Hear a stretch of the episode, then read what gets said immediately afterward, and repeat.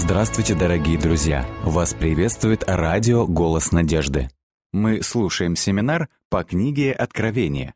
Итак, мы продолжаем исследовать первую главу книги Откровения, пользуясь теми принципами, которые мы только что изучили.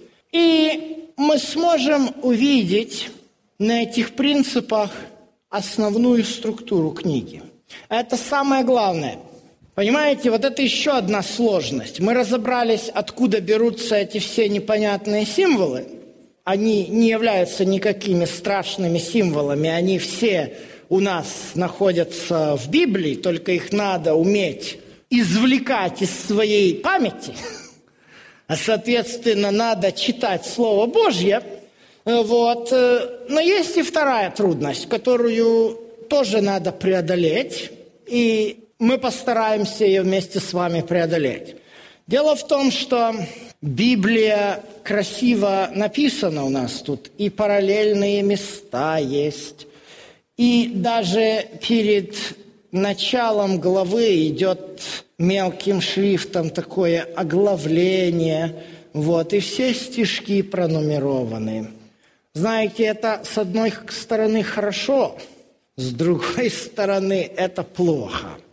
А, дело в том, что мы становимся очень отцифрованными в нашем восприятии Библии. Иоанна 3,16. Мы можем отчеканить от зубов отскочит. Римлянам 10.14. Ибо вера от слышания. Да, тоже, видите, кто знает, и причем мы учимся, это, кстати, особенность протестантского христианского подхода к изучению Библии. Это взять библейский текст и учить его разными такими отрывочками. Правда, потом некоторые используют это как карты в споре, знаете, как встретятся одно направление протестантов с другим. У каждого своя колода карт из библейских стихов. И давай, чей стих козырнее, кого побить? Понимаете? Ну, Бог в дурачка не играет. Вот. Бог не для этого Библию написал, чтобы ею в дурачка играли. Вот. Поэтому изначально он-то ведь и не предусмотрел разбиение на стихи, а предусмотрел, чтобы люди хорошо знали, священное писание в его контексте. Вот. И поэтому, конечно, это полезная часть. А то у меня был один случай, я часто вожу людей э, в Израиль на экскурсии по библейским местам. Мы едем, экскурсовод рассказывает, показывает гору Гилвуй, с правой стороны автобус себе едет. Он говорит, вот справа по ходу автобуса гора Гилвуй, там погиб Саул и его сын Иоаннафан, и потом за горой Гилвуй находится город Вивсан, где его и его сына прибили к воротам. Ну, я себе перевожу с английского языка, а люди мне говорят сзади, пожалуйста, пожалуйста, Александр Владимирович, а какой это глава и стих? Пока я открыл главу, пока я открыл стих, пролистал страницы, автобус уже уехал от горы Гилвуй. Понимаете? Потому что мы вот так памятными стихами учим, учим, учим. А, а что между ними, зачастую не знаю. Поэтому Первые христиане, как и иудеи, так и иудео-христиане, они читали Библию очень конкретно, в ее контексте, и не, даже не задумывались, какие там стихи, они просто знали, о чем там говорится. И это удивительно, даже сегодня есть чему иудеев поучиться. Я, э, значит, э, в Бора-парк, это такой иудейский ортодоксальный район Бруклине. Мне надо было там заказать одну такую вышивку, а там очень хорошие есть мастера золотошвей. И вот он буквы красиво шьет. Я хотел, чтобы было на английском и на еврейском написаны слова. Ибо дом мой назовется домом молитвы всех народов. Я прихожу к этому хасиду, говорю, «Э, это у Исаия, там, значит, 58 глава, он смотрит на меня. Ты текст скажи. Слово помнишь? Я говорю, ибо дом мой. А, все понял. И дальше он на иврите его процитировал. Понимаете? Какая память у людей. Ну, я вас не призываю, конечно, на иврите это все помнить, но знание священного писания на том языке, на котором мы его с вами читаем, на любом, но главное, чтобы знать текст, о чем говорится, то сразу нам станет все вопросы многие понятны. Вот. Но с другой стороны, есть одна трудность у этого всего. И трудность э, заключается из-за того, что перед нами сплошной текст, а это значит, что стихов-то ладно нет, а вот точек с запятыми тоже нет, и абзацев тоже нет, то это сложно – Потому что мы привыкли, книжечку купили в книжном магазине, идем сразу по российским стандартам на последнюю страницу и смотрим содержание. А в книге Откровения у нас прямо содержание не прописано. Поэтому мы сегодня не успеем разобрать все содержание. Но я хочу, чтобы мы прошли на этой лекции определенные моменты, чтобы уяснить принципы содержания. И когда мы уясним принцип содержания, тогда мы сможем очень четко определить основные, как говорится, ключевые моменты, основные ударения, и все станет понятно. Поэтому эта лекция сегодня, она как бы сейчас, она предваряет нам, она вводит нас в понятие содержания того, о чем мы будем говорить. Итак, мы продолжаем читать первую главу. Десятый текст. «Я был в духе в день воскресный, Естественно, в оригинале здесь написано а, «Химера тон кюрио». «Кюриос» – это Господь, то есть это день Господень, а не день воскресный, и слышал позади себя громкий голос, как бы трубный, который говорил, «Я есть Альфа и Омега, первый и последний, то, что видишь, напиши в книгу и пошли церквам, находящимся в Асии, в Ефес, в Смирну, в Пергам, Фиатиру, в Сардис, Филадельфию и Ладикию. Я обратился, чтобы увидеть, чей голос, говоривший со мной, и, обратившись, увидел семь светильников – вот что видит Иоанн. Семисвечник из чистого золота, изготовленный по технологии до сих пор неизвестной нам. Сейчас ультраортодоксальные иудеи есть одна группа, которая ждет возможности восстанавливать храм, и в частности, э, они собрали огромные пожертвования на то, чтобы воссоздать храмовую утварь. И Вадим Рабинович, такой украинский бизнесмен, пожертвовал более миллиона долларов на то, чтобы создать огромный золотой семисвечник, который сейчас под бронированным стеклом стоит в нескольких сотнях метров от стены плача. Но нам сказал Равин, директор этого института восстановления храма, Равин Глик, он сказал нам прямо, у нас проблема, написано «отлей из чистого золота». Отлить из чистого золота невозможно, он начнет опадать, золото мягкое – он говорит, мы вынуждены были сделать какие-то стержни, чтобы там держалось оно. Если вы найдете технологию, то скажем. Как вы думаете, видел Иоанн этот светильник в храме? Никак нет. Мы говорили с вами о том, что книга Откровения написано в 90-е годы. А в 70-м году нашей эры произошло очень страшное событие для еврейского народа. Гордость Иерусалима, основа иудейской религии, Иерусалимский храм был разрушен. Для евреев это величайшая трагедия. Каждый год, девятого дня, пятого месяца по иудейскому календарю, девятого ава, имеется пост, совершается пост, потому что это день памяти разрушения храма. Для иудеев все, и иудеи, и диаспоры, это было ударом. Вот этот семисвешник был торжественно пронесен победоносной колонной римских воинов по Риму и исчез навсегда. Вот уже 20 лет. Иоанн обращает свой взор, и вот, пожалуйста, он видит семисвешник. Вопрос, где он видит семисвешник?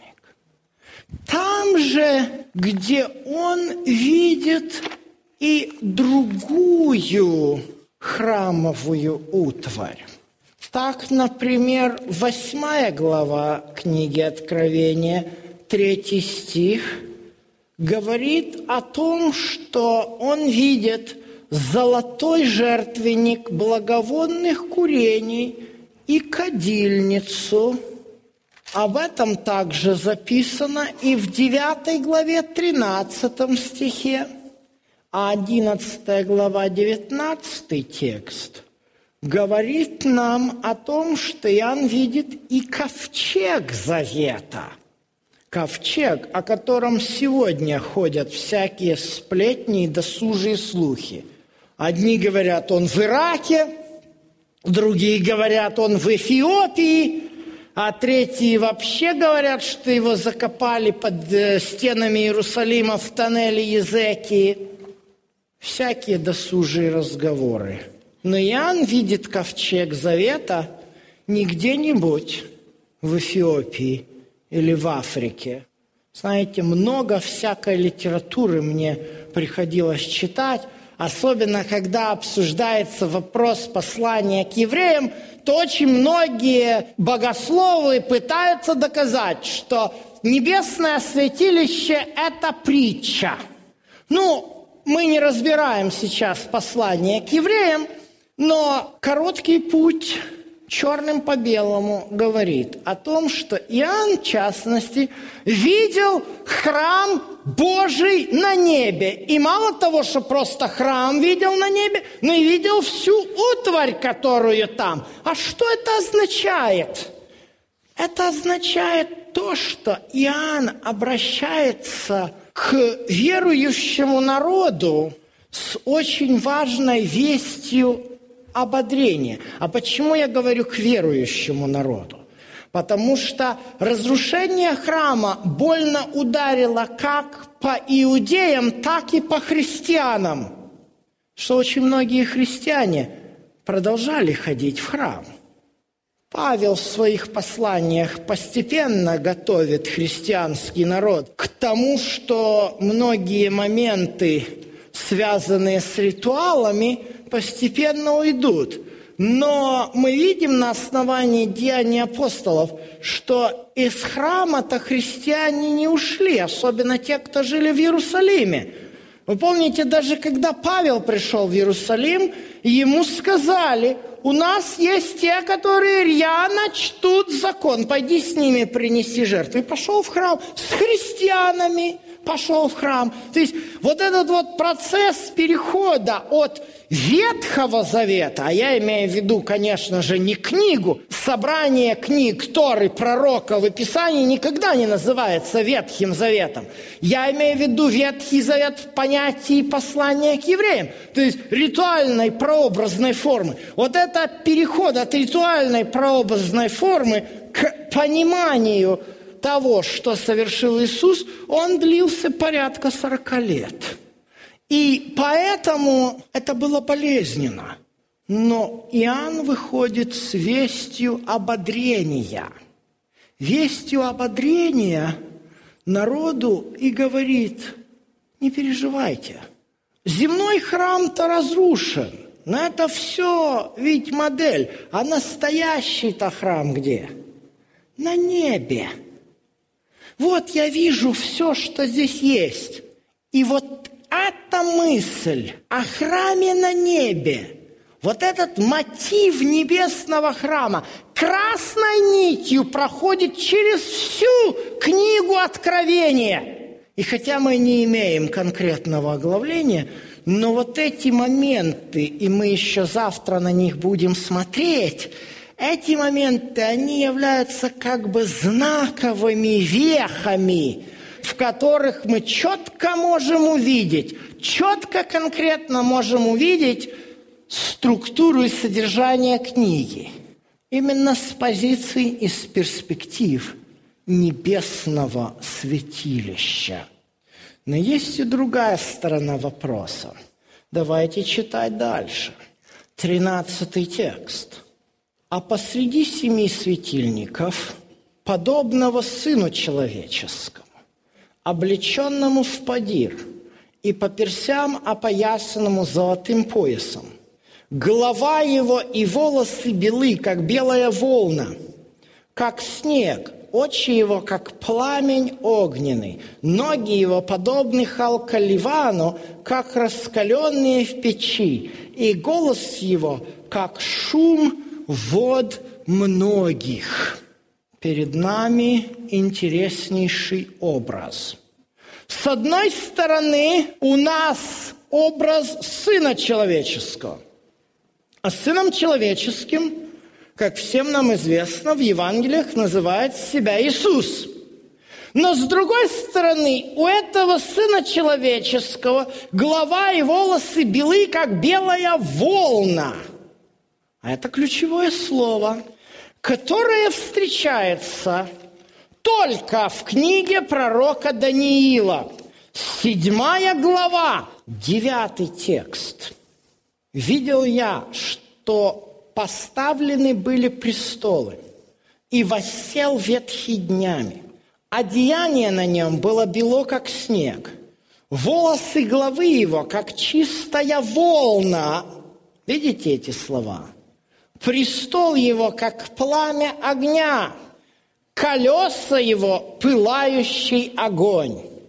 Огненная река выходила и проходила пред ним – Тысячи тысяч служили ему, тьмы тем предстояли перед ним.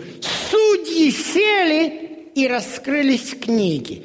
Видите, как важно все эти небольшие образы, намеки, которые, ключевые слова, которые Иоанн черпает из разных отрывков Торы пророка в описании, важно читать в контексте. Оказывается, вот эта белая глава, оно связано с Божьим судом.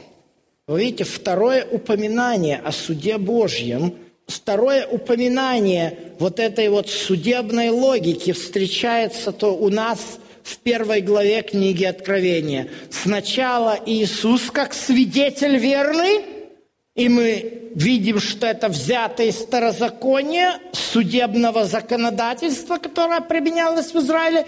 И здесь Иисус, который одновременно является еще и судьей. Судьей, который будет судить этот мир из небесного святилища. Вот эти два аспекта структуры книги Откровения станут нашими опорными точками в дальнейшем исследовании этой книги – но хочу обратить внимание еще на один интересный аспект. В седьмой главе, девятом и десятом текстах белая глава принадлежит ветхому днями, не правда ли? Который всегда понимается как Бог Отец. Но здесь, возле светильника, входит Сын Человеческий, Вот что открывает нам Иоанн в виде видения на небе. Единого Бога, Отца, Сына и Святого Духа, единого, работающего на наше спасение. Вот как интересно книга Откровения раскрывает вот эти два момента – небесное святилище и Божий суд – вот чему надлежит быть вскоре. И в следующей нашей лекции мы увидим, что действительно этому суду, о котором говорится здесь, в книге Откровения, начало действительно было вскоре. Но об этом в следующей лекции.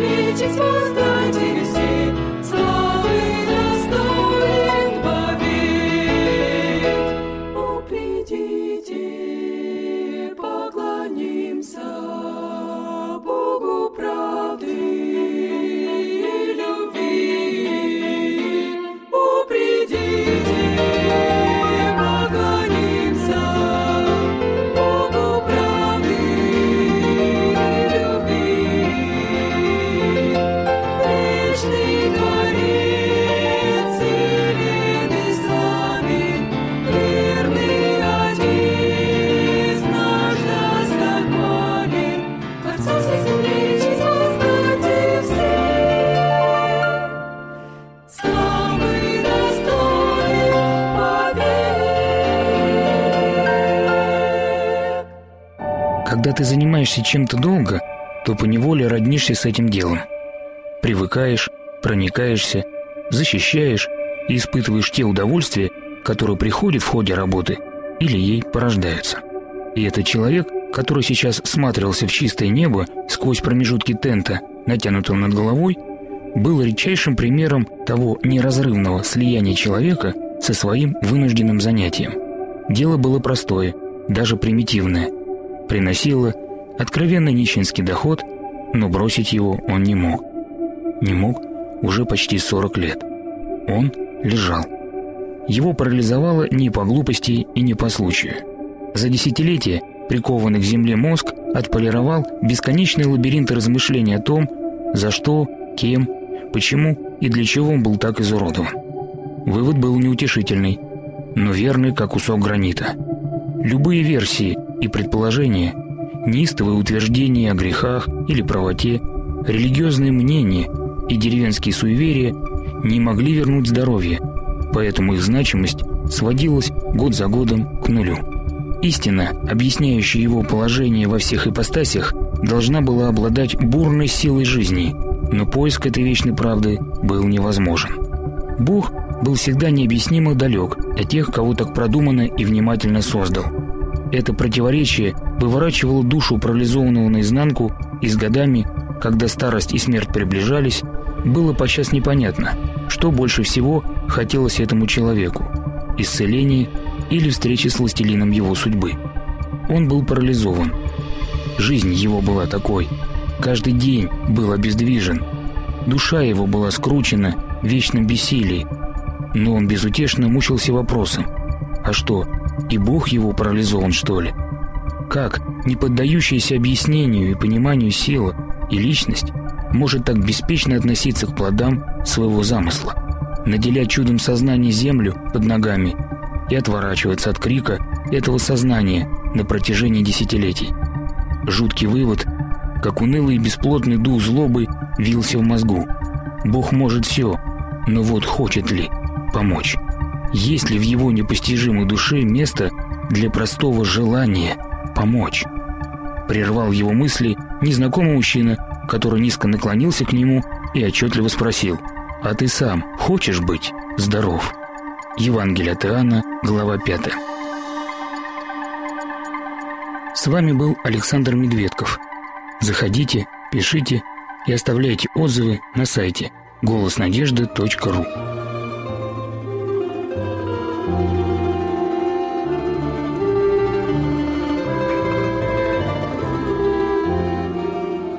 Дорогие друзья, вы можете оставить свои сообщения через WhatsApp и Viber по номеру плюс 7 915 688 7601 или позвонить нам на бесплатную линию, которая работает на территории Российской Федерации. Номер 8 800 100 ровно 1844. 8 800 100 ровно 1844.